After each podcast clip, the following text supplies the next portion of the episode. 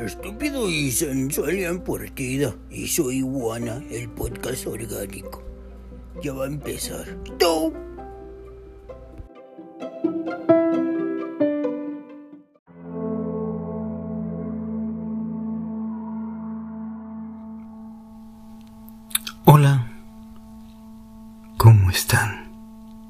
Yo estoy de lujo. Y en partida, ¿para de qué lado más caliguana en el podcast orgánico? Hoy en el episodio de terror. Las redes sociales, para que estén en contacto conmigo. En Facebook de qué lado más caliguana. Twitter e Instagram como arroba y en partida. Damos inicio al episodio de terror. Con una leyenda que te va a poner los pelos de punta. Aunque el título suene chistoso, te voy a platicar la historia del teque teque, el fantasma japonés que aterra a quienes caminan por las estaciones de tren.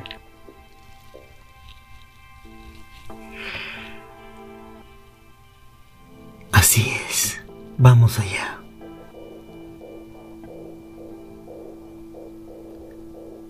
Una de las historias de terror que los japoneses han instalado dentro de su sociedad es protagonizada por el fantasma de una chica a la que le falta la mitad del cuerpo. Una figura escalofriante de seguro. Con largos dedos de forma puntiaguda, a los que utiliza como si fueran una gudaña para descuartizar a las personas que tienen la mala suerte de encontrarse con ella en las inmediaciones de las estaciones del tren.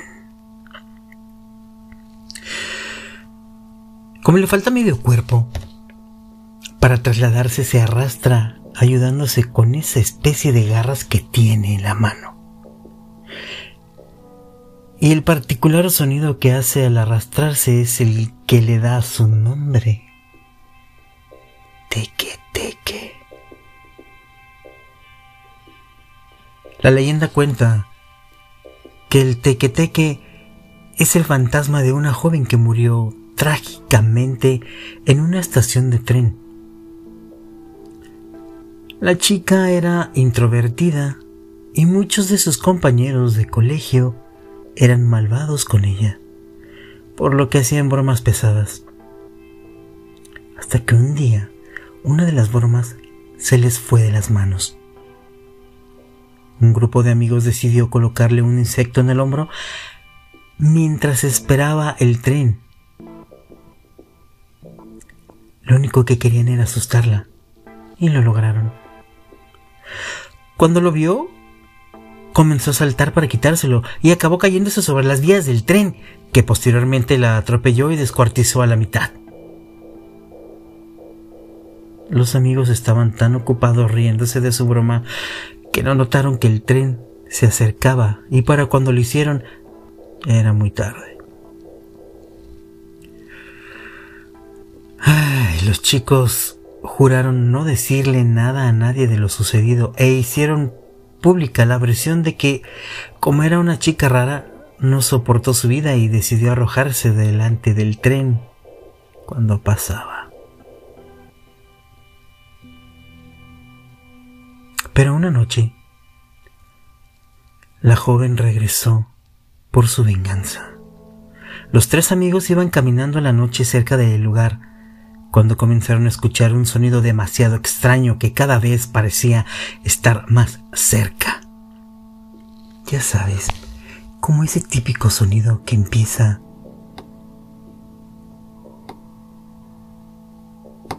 despacio iba aumentando.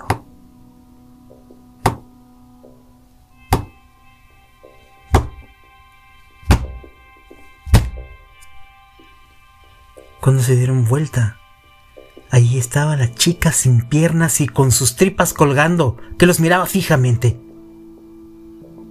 Intentaron huir, pero fue inútil. El fantasma se dispuso a cortarlos por la mitad a los tres amigos con una gudaña.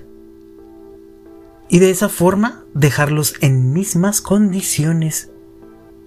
Desde entonces, el fantasma Teque ronda las estaciones de tren en busca de nuevas víctimas para satisfacer sus necesidades de venganza.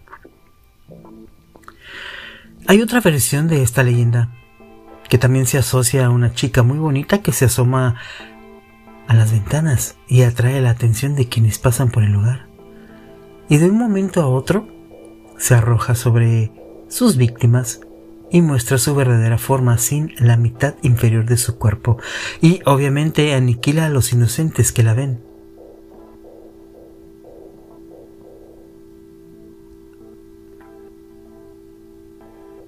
La leyenda de Teque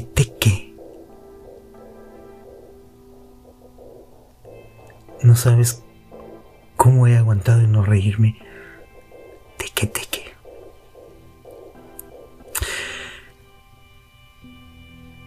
Tengo también la leyenda de Kashima Reiko.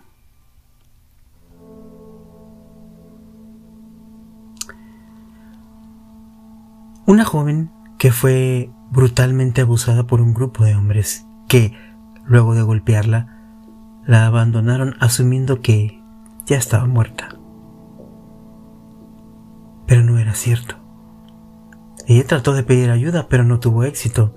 Mientras trataba de moverse para encontrar a alguien, se arrastró hasta una vía del tren y se desmayó quedando inconsciente. El tren no tardó en pasar y la atropelló, cortándola por la mitad. Desde entonces el fantasma, en busca de venganza, recorre el mundo no solamente el lugar donde fue asesinada, sino el mundo en busca de piernas perdidas generalmente aparece en baños escolares, aunque también puede aparecer en el baño de cualquier casa a la medianoche.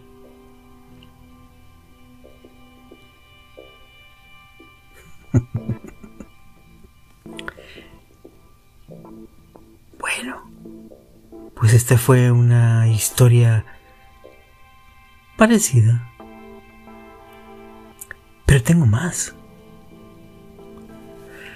Tengo también la leyenda exactamente dice así.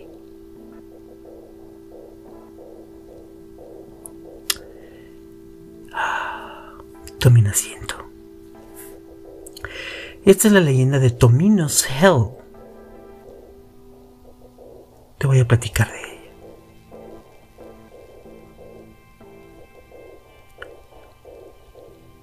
Eso, estas leyendas que te estoy platicando el día de hoy, o la noche de hoy, depende cuando lo escuches, son leyendas japonesas. Y dice así.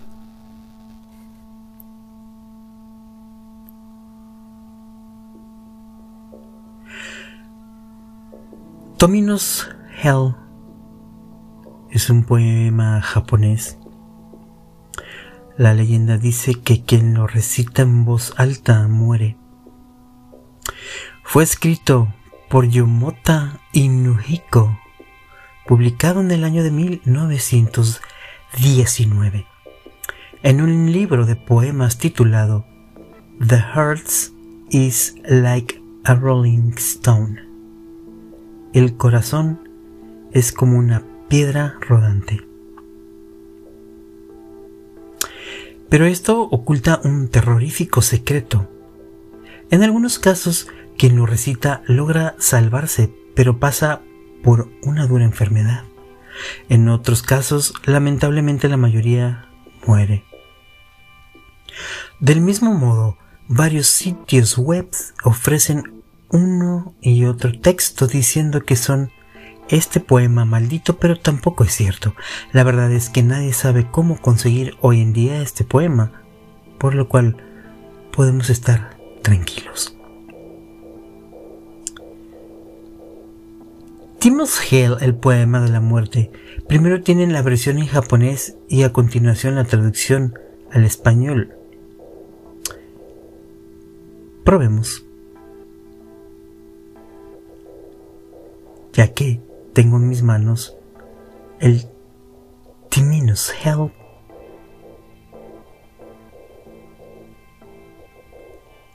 poem. ¿Me atreveré a leerlo? no.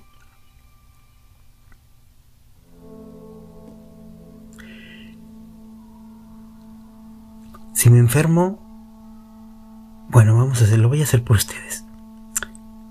Timinus Hell, el poema de la muerte.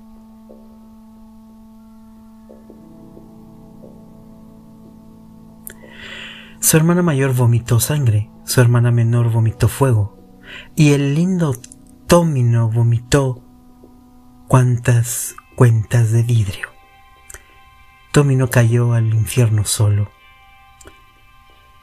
El infierno está envuelto en oscuridad e incluso las flores no crecen. ¿Es la persona con el látigo la hermana mayor de Tómino? Me pregunto, ¿de quién será este látigo? Golpea, golpea, sin golpear. Un solo camino del infierno familiar. ¿Lo guiarás al oscuro infierno? ¿Hacia la oveja de oro? ¿Hacia el ruiseñor? Me pregunto, ¿cuánto habrá puesto en el bolsillo de cuero? Para la preparación del viaje por el infierno familiar. La primavera llega incluso en el bosque y vapor incluso en el vapor del oscuro infierno, el ruiseñor en la jaula, la oveja en el carro, lágrimas en los ojos del lindo Tómino. Llora ruiseñor por el bosque lluvioso, sus gritos de que ha perdido a su pequeña hermana. El llanto reverberó por todo el infierno, los pimpollos de peonías haciendo círculos en torno a las siete montañas y a las siete corrientes del infierno. El viaje solitario del lindo Tómino. Si están en el infierno, tráemelos, la aguja de las tumbas. No voy a perforarlos con la aguja roja. En el hito del pequeño Tómino. Tanto si continúan vivos como si mueren, me gustaría que me comentaran en este castillo su experiencia con Tómino.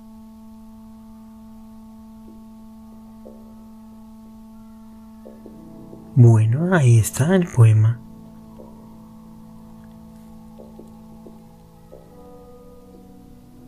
Vamos con otra leyenda.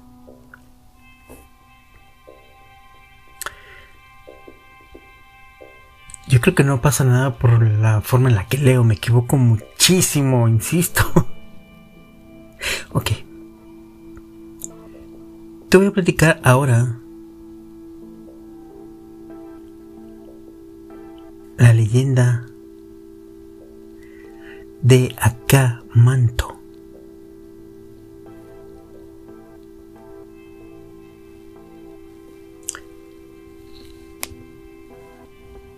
Vamos para allá.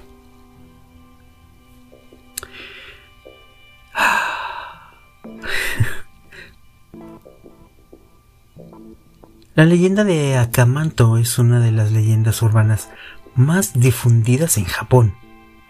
Una tenebrosa historia que habla del fantasma de una mujer, el cual habita el último de los retretes de mujeres de los baños públicos.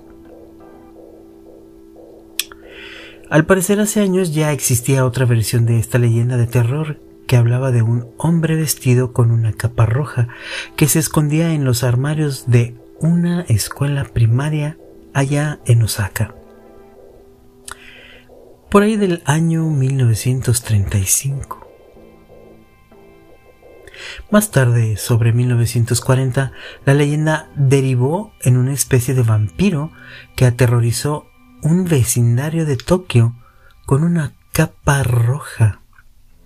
No obstante, la leyenda actual comenzaría a difundirse allá por 1980 y tomaría fama de mujer. Me viera transexual. ok. Akamanto. ¿Qué significa capa roja en japonés? Es el espíritu de una mujer que habita los baños públicos de Japón. Suele esconderse en el último de los retretes, atemorizando a toda aquella joven que lo use. Al parecer, Akamanto fue en realidad una joven sometida a la humillación constante de sus compañeros de colegio. Nuevamente el bullying. Ahora, una vez muerta, su único objetivo es pagar con el resto del mundo las vejaciones por las que pasó durante su vida. La leyenda asegura que una vez dentro del retrete escucharemos una voz siniestra que nos preguntará ¿Papel rojo o azul? Tras esta pregunta aparecerán dos rollos de papel con estos colores. Si la persona escoge el rojo, Acamanto aparecerá y desarrolla desarrollará a sus víctimas. Te digo que no leo bien. Desollará a sus víctimas. Arrancará su piel poco a poco para que las víctimas puedan sentir el dolor mientras se desangran. Por el contrario, si la víctima escoge el papel azul, el malvado espíritu cortará las piernas de la persona para que se desangre poco a poco.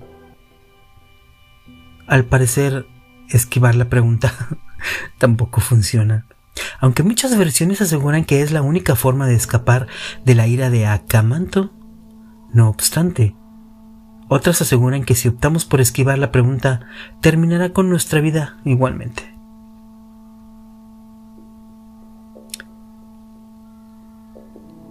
Asimismo, si escogemos otro color, se abrirá un agujero del que comenzarán a salir manos blancas que arrastrarán a la víctima hacia la más absoluta oscuridad. Algunas versiones aseguran que podemos librarnos de Acamanto corriendo nada más escuchar la voz.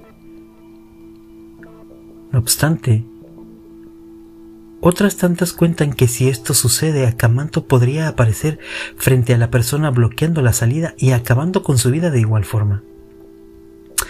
Asimismo, otras cuentan que durante esta aparición, el cuarto de baño queda completamente bloqueado, como en una dimensión paralela, impidiendo que las víctimas puedan salir. Sin duda, una de las leyendas de terror más poco esperanzadoras de Japón. Pues lo cierto es que aparece que parece que Akamanto tiene muy claro su objetivo, que es acabar con la vida de la gente. Aunque parece imposible escapar de esta espeluznante aparición repleta de odio e ira, lo cierto es que si contestamos serenamente que no necesitamos papel, cabe una pequeña posibilidad de que Akamanto nos permita seguir viviendo. Quizá dependa del humor que presente el espíritu en esos momentos. Pues lo cierto es que esta vía de escape no siempre funciona. La próxima vez que vayas al baño, antes de sentarte, primero fíjate haya papel.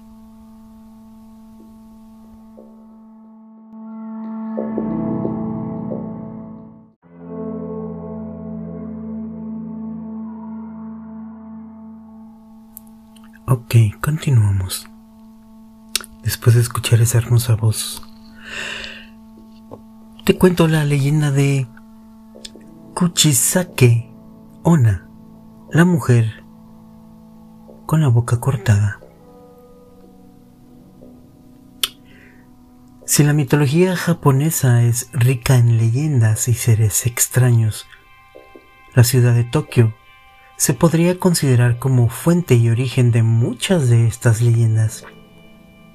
Quien visita este lugar puede encontrar numerosas historias y leyendas urbanas que hacen referencia al folclore típico de la zona. Narraciones que muchas veces han perdurado en el tiempo con el único fin de asustar a niños y turistas.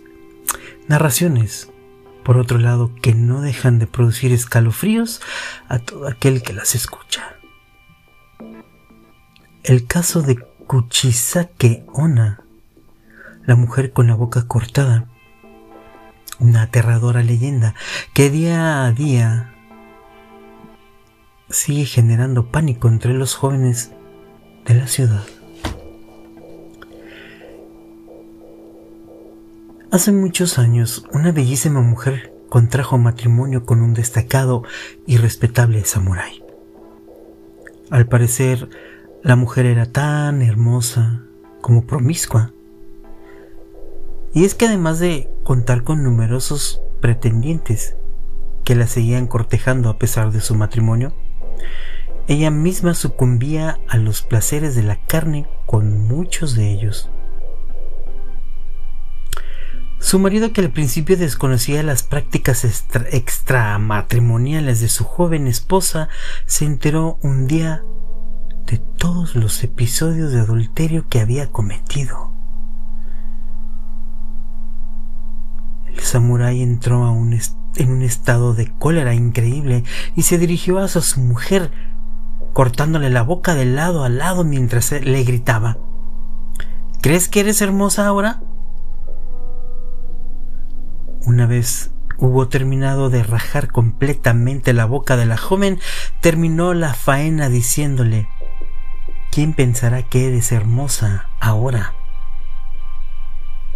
Cabe destacar que la mujer con la boca cortada falleció dejando a su marido con la eterna culpa de su muerte.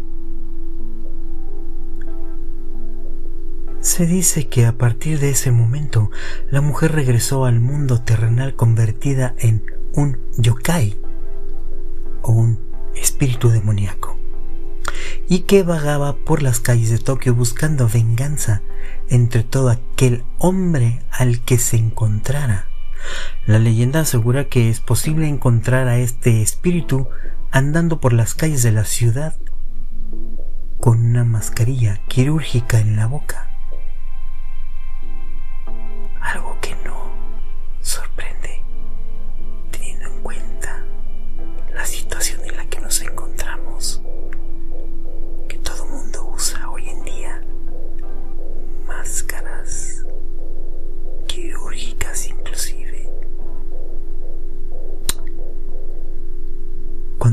se cruza con algún joven, simplemente se detiene frente a él y le pregunta, ¿soy hermosa? Si dices que sí, la mujer se arrancará la máscara y te preguntará ¿y ahora? En ese momento sus víctimas gritarán despavoridas y ésta las asesinará cortándoles la cabeza al interpretar en sus alaridos un claro no. Si la segunda vez que pregunta la respuesta es sí, dará exactamente lo mismo, ya que el espíritu reaccionará realizando el mismo corte en su víctima para que experimente su dolor. Como se puede ver, es bastante difícil escapar de la ira de este espectro, aunque es cierto que la leyenda cuenta que existen ciertas formas de evitar su venganza. Si la persona asediada da una contestación lo suficientemente ambigua para que Kuchisake Ona se quede pensativa pensando en el significado de la respuesta. Seguramente tendrá tiempo de escapar y correr lo suficiente para huir de sus tijeras. También se dice que si ante la primera pregunta la víctima responde un adecuado lo siento, tengo mucha prisa, el espectro la dejará marchar haciendo uso de los buenos modales de la cultura japonesa.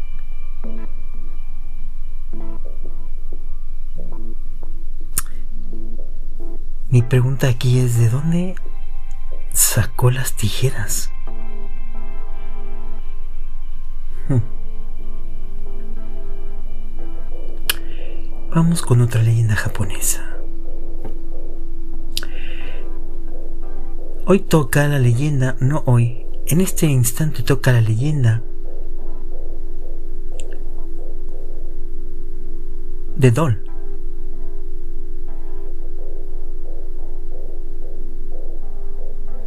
o mejor conocido como Tales Dolls.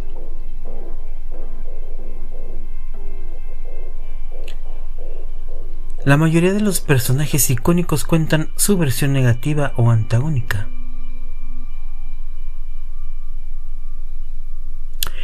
En el caso de la leyenda de Tales Doll, te contaré.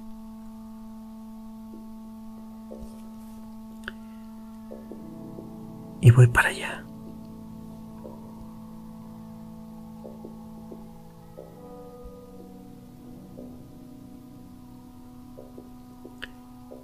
Voy, manotas, no me presiones.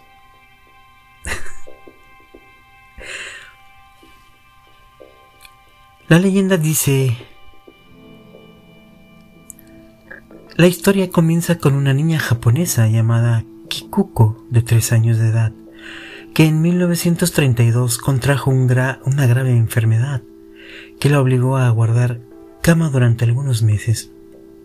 Durante su convalecencia, el hermano de Kikuko visitó la ciudad de Hokkaido, Sapporo, y le compró una simpática muñeca a la que bautizó como Okiku Kikuko, pese a estar muy enferma, no se esperaba, no se separaba de ella y la cuidaba a conciencia para que no sufriese daños. No obstante, con el paso del tiempo la niña iba empeorando y en enero de 1933 la niña falleció tras pasar algo más de cinco meses en la cama. Como es costumbre en Japón, el día de la cremación del cadáver colocaron los objetos que la niña más estimaba para que se quemasen junto a ella. Pero debido al gran dolor de su pérdida, la familia olvidó dejar a la muñeca entre los objetos que debían incinerarse. Contrarios a quemarla a posteriori, la familia decidió conservar la muñeca, colocándola algunos días después junto a las cenizas de la pequeña. Cuando el paso del tiempo la familia comenzó a percibir cómo los pelos de la muñeca comenzaban a crecer, por lo que comenzaron a dudar sobre la divinidad de tan preciado objeto. Con el comienzo de la Segunda Guerra Mundial, la familia emigró y confió la custodia de la muñeca a los sacerdotes del templo Manenji, que la guardaron junto a las cenizas de la niña. Con el fin de la guerra y con la familia de vuelta, estos percibieron asustados que el pelo de de la muñeca no paraba de crecer, llegando ya casi a la mitad de la espalda. La muñeca mide 40 centímetros de altura y siempre estaba vestida con un kimono. Se dice que tenía el cabello corto. Actualmente le mide 25 centímetros de largo y sigue creciendo a pesar de que ha sido cortado. El templo, situado en Hokkaido, es visitado por miles de curiosos cada año que quieren comprobar por ellos mismos la fantástica transformación. Hoy en día aseguran que no solo el pelo se ha transformado, sino que los labios, que antes estaban cerrados, ahora permanecen abiertos y con un cierto toque de humedad y que los ojos fijos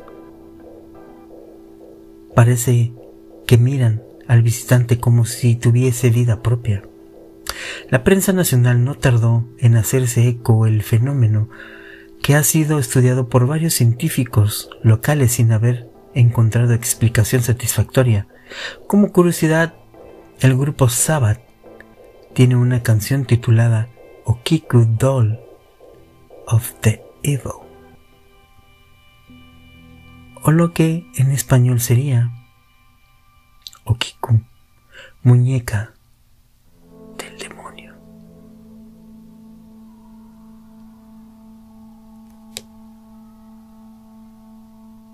Así es. Te contaré otra historia.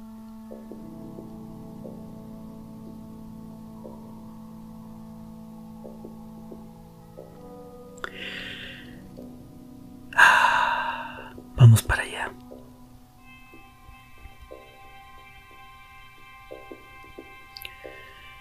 Te contaré otra leyenda japonesa. Y esta tiene el nombre de Machisakusama.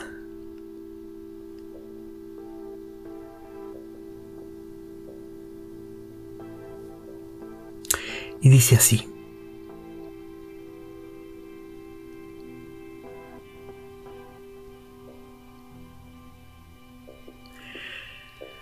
Se supone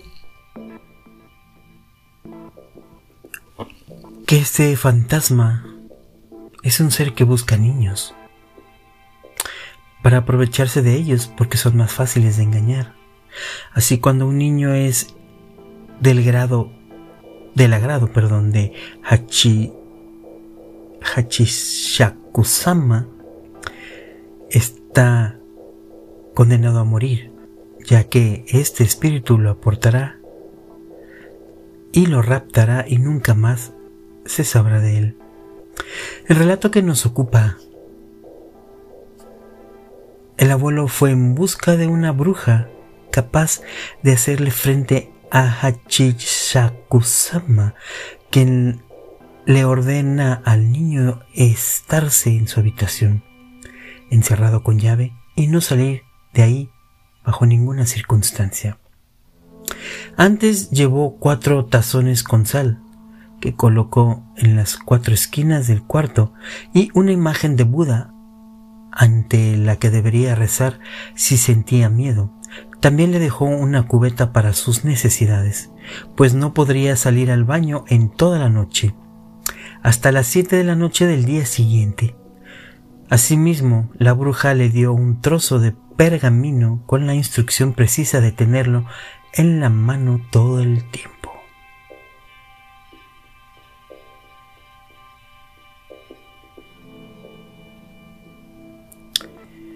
Dicen que Hachishakusama significa en traducciones generosas algo así como la dama de ocho pies de altura, en donde Hachi es el número ocho, Shaku se refiere a una antigüedad a una antigua unidad de longitud japonesa, aproximadamente 2.5, 3 metros, y Sama es como señora, dama, usado como título de respeto. En las versiones de Japón, un joven de aproximadamente 18 o 20 años relatando su propia historia y su encuentro con esta señora ocurrido cuando estaba apenas de 8 años de edad. Según el relato, sus padres todos los veranos lo llevaban a casa de sus abuelos en un pueblito rural de Japón, donde se sentía querido y libre de las presiones urbanas. Una calurosa tarde mientras descansaba sobre el césped, oyó un extraño sonido. Le fue difícil encontrar el origen el curioso buscó a su alrededor. El sonido era, de una voz masculina y profunda. Y decía algo así como po, po, po, po, po, po, po. Como si alguien estuviese hablando consigo mismo. El niño vio de pronto encima de los altos cestos que forraban la pared trasera un sombrero de mujer y se dio cuenta de que el sonido venía de ahí y de que el sombrero se movía. Al chico le pareció extrañísimo que alguien pudiese ser tan alto, sobre todo una mujer a la que pudo ver porque ésta se detuvo frente a unas ramas que hacían un hueco y a través de ello pudo observarla. Pero por muy poco tiempo porque enseguida se esfumó y con ella el insólito sonido. Al volver a la casa encontró a sus abuelos tomando el té en la cocina y les contó lo que había visto. No estaban particularmente atentos al cuento del nieto, pero cuando mencionó la extravagante altura de aquella mujer y el sonido que hacía, los dos se pusieron mortalmente pálidos y la abuela contuvo un grito. Su abuelo con cara muy seria lo tomó del brazo y le hizo repetir lo alta que era y todos los detalles, dónde estaba, cuándo sucedió, qué hizo él y lo que vio exactamente. El viejo salió de la cocina precipitadamente y llamó por teléfono a alguien desde el pasillo. Y al quedarse solos, el niño, muy asustado, vio que su abuela temblaba de miedo. El abuelo volvió y le pidió a ella que se quedara con el chico, pues tenía que salir por un momento, y que no le quitara los ojos de encima. Cuando el nieto le preguntó llorando qué pasaba, el señor contestó con tristeza. Le has gustado a Hachishaku-sama.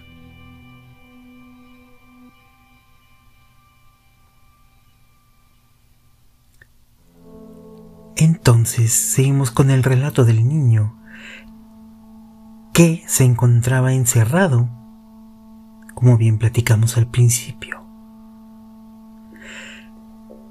Si el niño tuvo que pasar la noche completamente solo, escuchando por la ventana extraños ruidos y el ya conocido po, po, po, po, po, anunciaba la llegada de Hachishakusama. Escuchó pronto la voz de su abuelo que le preguntaba cómo se sentía y que si tenía miedo solo debía abrir la puerta. El chico ya iba a abrir cuando recordó lo que le dijo la bruja. Y muerto de miedo, se arrodilló frente al Buda y rezó, rezó, rezó. Aterrorizado y lloroso, también notó que la sal en los cuencos se estaba volviendo oscura.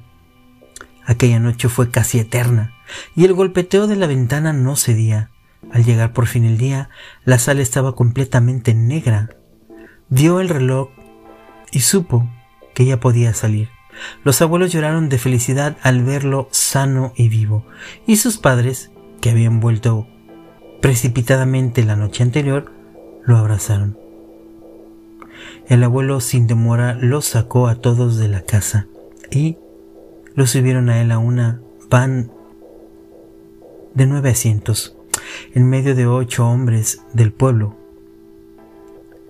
La bruja condujo.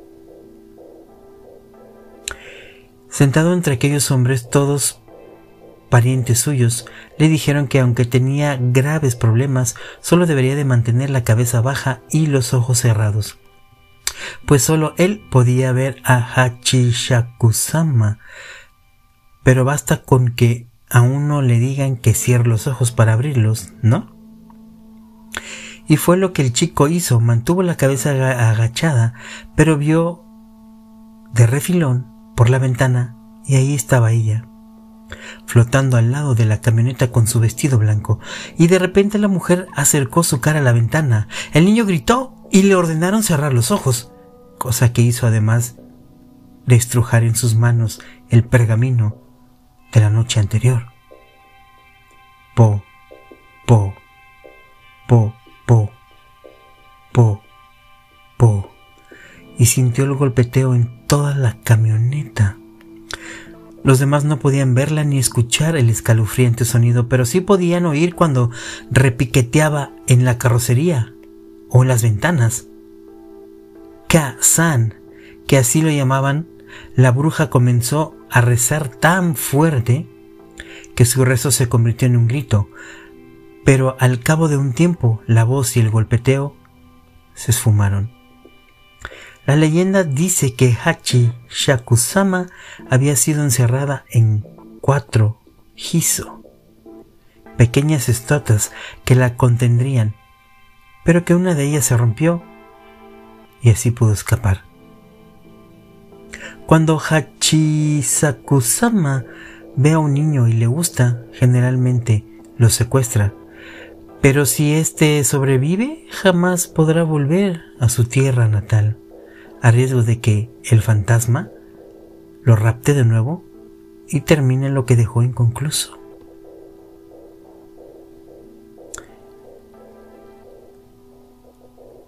La historia de Hachisakusama.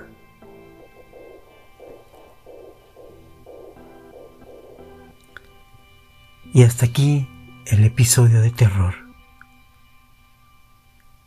Nos escuchamos en un episodio más próximamente. Y en partida para de qué lado más Calihuana en este episodio de terror. Adiós. Y buenas noches.